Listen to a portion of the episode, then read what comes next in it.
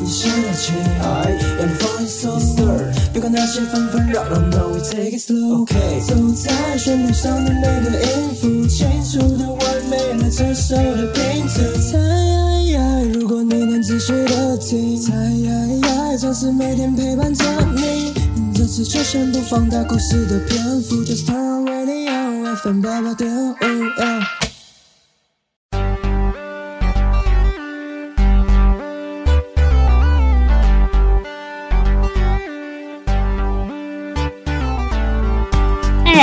是礼拜一耶，对啊，今天又有卡健跟也可以听了。这个广播节目我真的超爱的，也是我每个礼拜的精神粮食哦。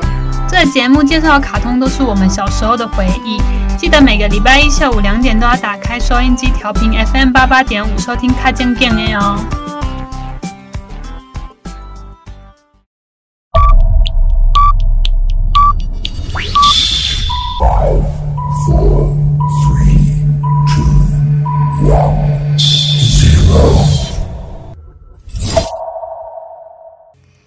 现在中原标准时间下午两点整，这里是华冈广播电台 FM 八八点五。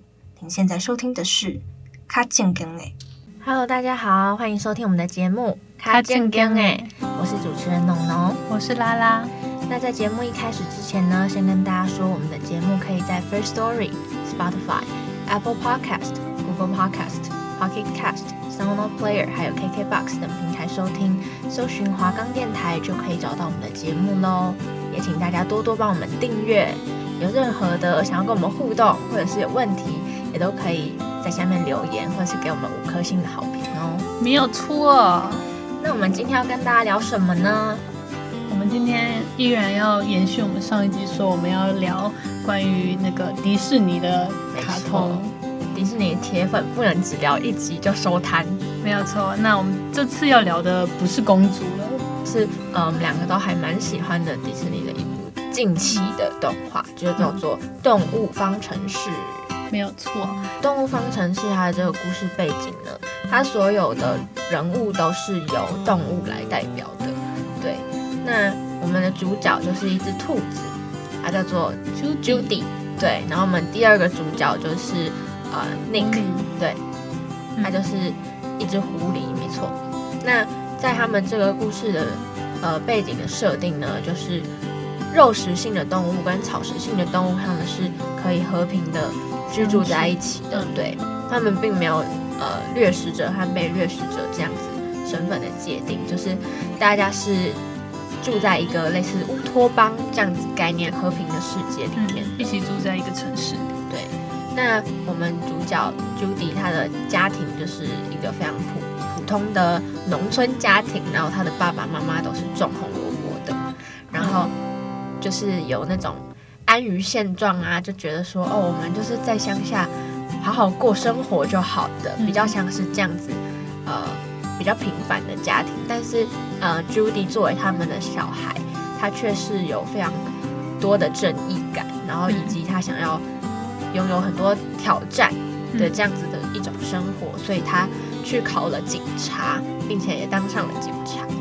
那我们的狐狸的角色呢？他其实是他一开始在遇到我们主角兔子的时候，因为那时候兔子已经是警察了嘛，然后他是去看到狐狸，他想要买一只冰棒，然后他牵着一个小小只的，他说是他的小孩。那时候狐狸说是他的小孩，然后就说他要买一个大象才能买的冰棒，嗯，那就超大一只的，然后，然后，但是那里的那个店员不让他买，然后我们的主角兔子他就是要伸张正义嘛，他就进去说为什么不能买，就是你不买你不卖给那个狐狸的话，那我就要说你们的店里没有卫生啊还是什么？的，因为他们是用鼻子去捞冰淇淋的。就是用大象的鼻子去捞冰淇淋，然后他最后就卖给他了。结果他后来无意间看到那个狐狸，其实他是在呃，就是做一些比较没有良心的商贩，然后他就是把那个冰融化以后重新冰起来，然后再拿去卖给别人。嗯，所以一开始蝴蝶这个设定，它其实就是一个狡猾的角色，但是后来再遇到兔子，然后跟他一起破任务。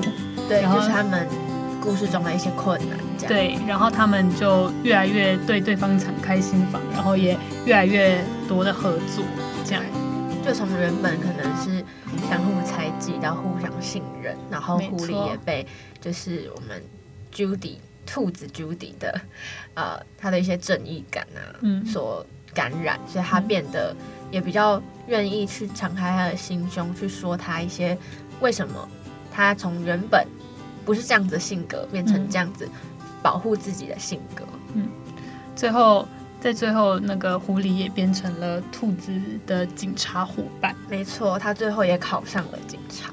那在这之中，你有比较喜欢，就是他所有的角色里面，你有比较喜欢哪一个角色吗？嗯，我觉得他里面的人物设定都还蛮有趣的，包括像因为他们的工作职业是警察嘛。所以他们也会有一些在警局里面的一些画面。那他们大部分警察都会是呃比较强壮、勇猛的那种动物，嗯，比如说狮子、狮子、豹、牛、牛，然后或者是大象这类的。但是你很少会看到有警察是兔子，所以大家也会因为说觉得他看起来好像蛮弱的，然后就派他去做一些。那个，比如说开罚单啊，那几种指挥交通，类似这种很杂的那种小事，就会交给 Judy 来做。但是，呃，像但 Judy 看起来很瘦小，可是他有一颗很坚强、庞大、勇敢的内心。可是，像可能他的其他的同事，比如说，呃，我记得好像是大象吗？还是是水牛？好像是水牛。然后他的就是外表看起来的样子，就是很强壮的样子，就是对对对，但是。他有一颗少女心，对，就是他们故事里面都会用这种外表，然后还有实际他内心层面是怎么样来做一个很可爱的对比，对，就有反差萌。嗯，那我自己特别有印象的就是那个黑道老大，你知道吗？哦，B B 老大，对对对，B 老大。就是他是老鼠，可是他是黑道老大，对，然后我觉得这设定很可爱。如果是主要角色的话，我就是比较喜欢。因为我觉得他一开始就是那种很厌世啊，然后觉得、嗯、怎么讲，他的那种性格会让我觉得他后来的转变，就是这个角色是很有趣的。哦，因为其实让我特别选兔子跟狐狸哪一个比较喜欢的话，我觉得好像差不多，因为他们两个都有各自的特色跟跟可能跟我们自身像的点。所以也不能特别选出哪个角色比较喜欢，但是我觉得反派真的最让人讨厌的就是那只杨副市长，副市长杨妹妹。对，对我一开始。就因为其实我很久之前这部好像是在我们高中时候，二零一六年的。对，然后我其实高中的时候就看过了，然后到现在其实我忘了差不多，直到前段时间去重新看过一遍。嗯、然后我就一开始的时候不知道那个杨副长杨副市长是坏人，然后我就以为他是一个好人，然后还帮他们调监视器什么的。然后说这人真的太好了，那个牛局长不愿意帮他，但是他愿意帮他。就后来他来一个反差，给我是一个。他要把所有的肉食性动物都逐出这个城市的时候，我想说：天哪，怎么会有这种这么可怕的人？那其实，在我们生活中，其实也会有这样子的人，就是他外表好像是在帮你，但他其实内心的都不知道筹划了多少要陷害你的这些事情。就是他故事里面设定了很多这种以貌取人的这个、嗯、这种情节，对，就像你说的那种副市长，嗯、对。他就是那种外表看起来很和善，可是其实在背后就阴了你好几把的这种人。其实，在现实生活中也非常多，就是比较小人一点。对啊，对啊，这个设定就是给他最后的一个大反转的时候，我觉得是还蛮好的，给大家一个意想不到的结果。嗯，呃，跟他相反的角色就是牛局长对。嗯他一开始是不愿意帮助那个我们的小兔子的，因为他觉得他做不了什么事，还叫他去开罚单。对。但是凭借着我们小兔子，他一直都不放弃，然后呃很努力的抓犯人，最后他也抓到那个失踪的那几个肉食性动物以后，他才真的愿意给他一些呃他觉得他能做到的事情。嗯。然后在最后杨副局长被抓的时候，他也是挺身出来。然后帮助小兔子，跟我们刚刚讲的一样，就是你必须要花时间去好好认识一个人，而不是、嗯、呃听别人说，或者是看他的外表，或是单从他外在的行为就来判定他是一个怎么样的人。对，而且我觉得在里面还有一个角色是大家一定印象最深刻的，什么？就是我们的闪电侠哦，我们的那个他叫什么？他的动物的名称叫做树懒。树懒，对对对对对，对，它是一只树懒。然后他们在银行办案，然后他要查那车牌，动作超级慢。对，那那一段也是还蛮好笑的一个片段。哦，那时候尼克还没有很想要帮那个小兔子，嗯，然后他知道那个树懒动作很慢，然后他已经他已经很急了，那个小兔子很急，因为他只有四十八小时可以去办完这个案，但是尼克一直在干扰他，嗯、还跟那个树懒说笑话。最好笑的是，他连笑的地方都是超慢半拍 那边，哈哈哈，就是给人家一种哈，这感觉一点都不好笑的那种感觉。然后最后飙车飙到一百八的是你在树懒，好像也蛮多。现实生活中有很多这种人，就是他看起来就是憨憨厚厚的，啊，可是他做起某些事情来，就是会让你觉得哇，太猛了吧。对，这样我想到一个人呢，嗯，但他也是卡通人物，什么人？那个啊、哦，我知道你要讲什么，本田，对，本田，就是乌龙派出所两间看吉那个，嗯、他的朋友本田，也是一个警察，交通队的吧？对，他就是平常看起来害羞内向，但是他只要一跨上重机就变猛男，对，就超 man 的那种，嗯，就是有一种反差。有些人在他的可能特别的专长的地方。然后就会变成另外一个人，就特别有自信。嗯，平常可能就是比较内向的。说到这里，我们先来进一则广告，后再回来吧。亲爱的朋友，您还在吸烟吗？快拿着健保卡到戒烟门诊或拨打戒烟专线零八零零六三六三六三。提醒您，最近兴起的电子烟、加热烟，因为没有浓浓的烟臭味，就被认为无害。其实已经证实，新兴烟品都有二手烟及三手烟的危害，甚至还有爆炸的风险。我是义工蔡依林，所有烟品都 get out。我拒烟，我骄傲。欢迎回来，我们的节目卡健康哎，我是拉拉，我是农农。好的，那我们刚才讲完了我们的某些角色以后，嗯，我们现在来稍微讲一下，嗯，这部剧里面的几个重点剧情跟。它背后想传达的含义，像我们刚才有提到的，说，呃，因为这这部剧里面，他把这个世界分成为肉食性跟草食性。那草食性其实是在他们这个卡通里面占大多数的，占了九成。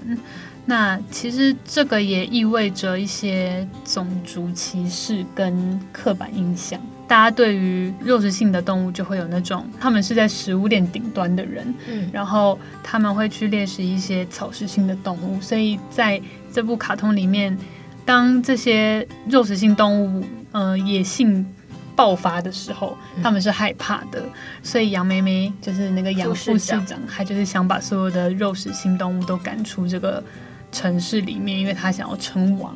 应该是说，他长期被市长，市长是一只狮子，就是长期被他压制啊，然后他心生不满，嗯、所以他就利用了刚刚所谓这个掠食者跟被掠食者的这个关键的一个因素，对，然后他用这个来做一些操作，希望说把肉食者赶走，那他就可以来当这个市长，而不会被看不起。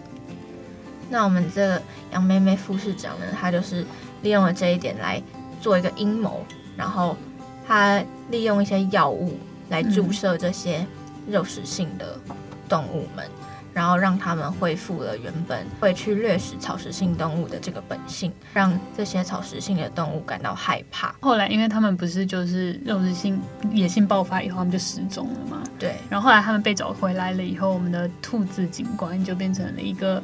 大家心目中的良好警察，嗯，他就上台接受了媒体的访问。那时候媒体就问到说：“那为什么这些肉食性的动物它会突然让野性爆发？它怎么会去攻击那些草食性的动物，或者是住在那边的居民？”嗯，兔子的回答是说：“因为他其实遇到这个问题的时候，是他事先没有想到会被问到这个问题，所以他当下也有点慌，也不知道怎么回答。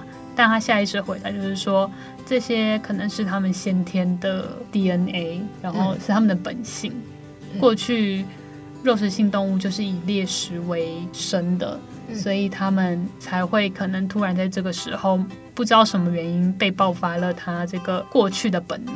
然后我们的另外一个主角是我们尼克嘛，还是一个狐狸，他本身就是一个肉食性的动物，所以他听到这个他其实很受伤，也关于他过去的一些伤痛，因为他以前想要加入童子军，但是童子军都是草食性的动物，所以他们就不欢迎肉食性的狐狸，他们就把他嘴巴戴上那个。狗狗都会戴那种防咬的口罩，嗯，然后他就觉得自己很受屈辱，然后他明明就不是那样的人，但是他们都有对肉食性的动物有偏见，嗯，那也反映了我们社会上，我们可能会对一些跟我们不一样的人有偏见。那这边插个话，其实对，在这个电影设设计里面，狐狸是肉食性动物，但其实狐狸是杂食性的。对对对，但这不是重点啦，只是说，呃，今天大家对于一些呃自己不了解的事情，肯定就是会有一些恐惧存在，因为我们不熟悉也不理解，就会有一些自己主观的看法。嗯，那就像是我们现在社会，我们每一个人，包括是可能肤色啊、种族，乃至于我们出生的环境，都是不一样的。嗯嗯，拿个最简单的例子好了，乡下人跟都市人，这就是一个有偏见嘛。嗯，可能都市人就会觉得哦，乡下可能都没有网络吧 之类的，没有啊，开玩笑了。但是就是他们会对一些他们不了解的事情，就是呃会有既定的印象这样。嗯、那包括乡下人对都市都市人也会有，就是这是一个双向的。那更不用说肤色啦，或者是性别等等，都会是有这样子的一个情况。应该是说，当这个刻板印象已经变成一个趋势，趋势能这样说吗？但是它是一个呃大家都认同存在的一个问题，所以就变成说这个问题是很难去真的解决的。大家必须要有一个呃比较健康一点的心态。所以这也是呃《动物方程式》这一部电影想要传达给我们的。就是希望大家可以在下定义之前呢，先好好的去了解对方。没错，那因为物种会不断的进化，那动物也可能会和平相处，美好生活的方式。但是在这这部电影里面，却想要告诉你的是成见跟本性。对，人往往会借着第一印象去当做对他人的成见，然后你就定义他是这样的人，可是你其实根本就没有了解他。动物方程式这一个呃电影的英文片名就叫做 Zootopia，那它就是 Zoo 跟 Utopia 的一个结合字，Zoo 就是动物园的意思，你可以理解成就是动物生存的地方。嗯、那 Utopia 就是乌托邦，一个和平世界的概念。那他就想要表达说，这个动物的世界里面是没有偏见也没有歧视的。嗯，但是就是这个动画的它的世界观就是没有弱肉强食。草食跟肉食动物都是可以生活在一起，但是它这个看似和平的世界，却反而让他们起争端的是最原始的问题，就是呃掠食跟被掠食的这个问题，然后来讽刺现实的世界这样子。里面杨妹妹副市长有一句话嘛，她就是说，呃，fears always works。他想要告诉兔子说，就是借由这个操作，那没有什么事情是没有办法达到的，因为大家都是会害怕，就是恐惧是很深层的。那他也是想要强调说，肉食性的动物掠食的这个 DNA 是刻在他们骨子里面，不会改变的。兔子也想要借由就是他自己的他的信念去改变杨妹妹副市长的这个想法。嗯，我觉得迪士尼厉害的地方就是他有办法让一部。看起来好像很欢乐的剧情的的电影，但是它里面讽刺了很多，嗯、呃，我们真实社会上发生的事情。他在这个这部电影里面也偷偷的放入很多呃刻板印象的小事情，比如说我们的主角 Judy，它是一只兔子嘛，嗯、很多人都会觉得说兔子就是吃红萝卜，但其实兔子是不能吃红萝卜的，然后。更好笑的是，Judy 他们全家是种红萝卜，里面也出现了很多可能红萝卜的笔呀、啊，红萝卜的什么，就是一直不断的强调这件事情。可是其实兔子是不吃红萝卜，兔子是吃牧草的。嗯，对。还有很多这种还蛮好笑，有一点特别放进去的一些小细节。反正后来他就是因为讲了这样子的话，他说他 DNA 里面就是有那个猎食者的本性。你是说兔子吗？对，兔子这样讲，跟媒体讲，然后尼克就很受伤嘛。然后尼克就问，就后来他下台的时候，尼克就问他说：“你很害怕我吗？”因为那个兔子他从一开始要去那个动物方程式的那个城市里面之前，他爸爸妈妈就是有给他一瓶防狼喷雾，嗯，防狐狸喷雾，因为他小时候被狐狸欺负过，然后他爸妈就一直告诉他说。狐狸很可怕，狐狸很狡猾。结果他的第一个朋友就是狐狸。对，嗯，然后因为他当下讲那些话，让尼克内心很受伤，所以他就跟他讲说：“我第一次见到你的时候，就看到你带那个防狐防狐狸喷雾。”所以他那时候其实是说，嗯、呃，他就觉得他没有办法信任他，虽然他们一起联手做了那么多事。嗯，他甚至后来邀请他要一起。到警局里面当兔子的警察伙伴，嗯，他也填完了那个表单，还想要跟那个兔子一起工作，结果因为他那句话，他真的受伤了，然后他转身离去，嗯，然后兔子就觉得他是不是真的做错了？他因为他这样做，所以呃，所有肉食性动物都被嗯以异样眼光看待，对。然后他最后就回到了他的农场。那也因为爸爸妈妈开导跟某些小剧情，然后他发现了问题所在。然后他回去找尼克，他就跟尼克讲说：“我知道你也许不会原谅我，我也不会原谅我自己。但是我希望你可以跟我一起，呃，把这个案子完成。这样，最后尼克就原谅他了。我觉得那蛮感动的，就是他们愿意互相放下。”对互相的偏见，然后去真实的接受对方，嗯，他们就最后一起去破案，完成了这个任务，然后就是一个 happy ending。其实这一部这一部电影呢，我自己看完我是还蛮喜欢的，就除了它有感动的地方，有好笑的地方，然后它的整整体的呃电影的剧情的节奏也都不会让人家觉得好像太过急躁，嗯、或者是。太过缓慢，一直没有推进剧情。嗯、我觉得它整体都是算是一个还蛮高分的，在我心中还蛮不错的一部迪士尼的动画。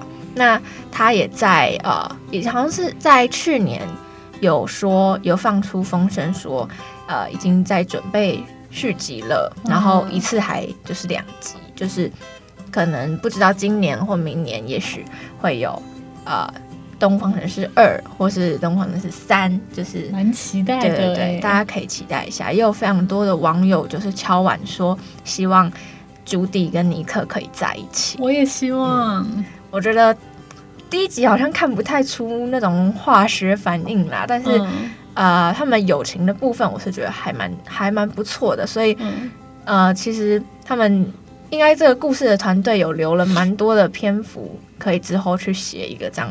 可能也许反转成爱情故事也说不定。对啊，我觉得可以写一个跨越种族的爱，不错。哦，对啊，这个还不错哎，也有另外一个寓意。对对对，因为其实兔子跟狐狸好像是狐狸会吃兔子吗？我不知道，但是好像我不知道看过哪一个童话故事是这样子。但是我记得他们就是不是他们不能当朋友的嘛？正常来说，嗯、对。所以如果他们变成情侣的话，也是还蛮有趣的吧？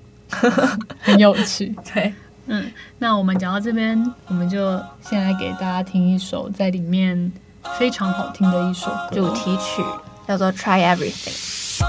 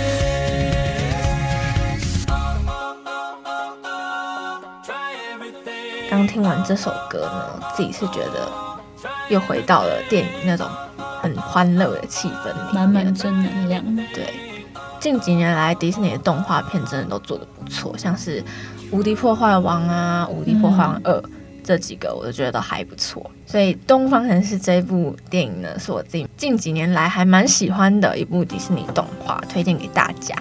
嗯，希望大家看完这部有笑有泪的电影之后，也可以获得一些收获。嗯虽然说，呃，迪士尼最近一些真人版电影呢，有一些 蛮大的争议啦，或者是政治太正确，有时候也是不太好。嗯，对。不过我觉得他们在动画片的部分还是有成绩的。嗯，对因为我觉得在这部片里面，给我最大的感想应该是说，嗯，如果大家在这个社会上都可以少一点偏见，多一份包容的话，嗯，对，那这世界就会更美好，就会不会有那么多人受伤。对啊，因为大家在生活当中或者是成长的过程中，一定也会有被误解、嗯、不被理解，甚至是啊、呃、别人都是带有有色眼光或者对你有偏见的这种情况出现，嗯、大家一定也都会觉得非常的不公平，然后觉得很委屈。嗯。所以我觉得大家在看这部片的时候，除了就是获得这些资讯以外，嗯、也是要自省一下，因为我们有时候也是会对别人有这样子的行为。嗯，对。那我在这里跟你讲一个我高中的小小故事，也是我被有偏见的故事。好，我们就是故意在结尾都要放彩蛋，然后让你一定要听到最后。好，就是我在高中的时候啊，我刚入学高一的时候，嗯，进去的时候就大家都不认识嘛，嗯，然后我进去的时候。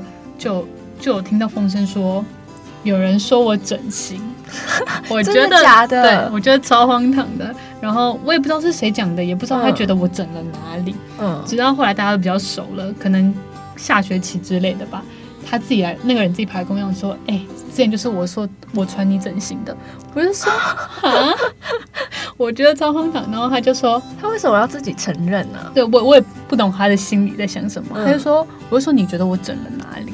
他说：“你不是去缝双眼皮吗？”我说：“啊。”他就说：“我还拿了我去缝双眼皮的姐姐把你的照片拿给他看。”他说：“对，这就是缝的。”所以还从此之后到处跟人家宣扬我双眼皮是是缝的。是那段时间大家都、哦、对大家都都跑来问我说：“哎、欸，你双眼皮是缝的哦？” 哇，真的蛮扯的，就是有这种小偏见。他也不算那个说不该说话不好，但就是我听到也蛮傻眼的事情。我觉得他纯粹是不长脑。好啦，这就是我们今天跟大家分享的小故事，那我们就下期再见喽，拜拜。拜拜。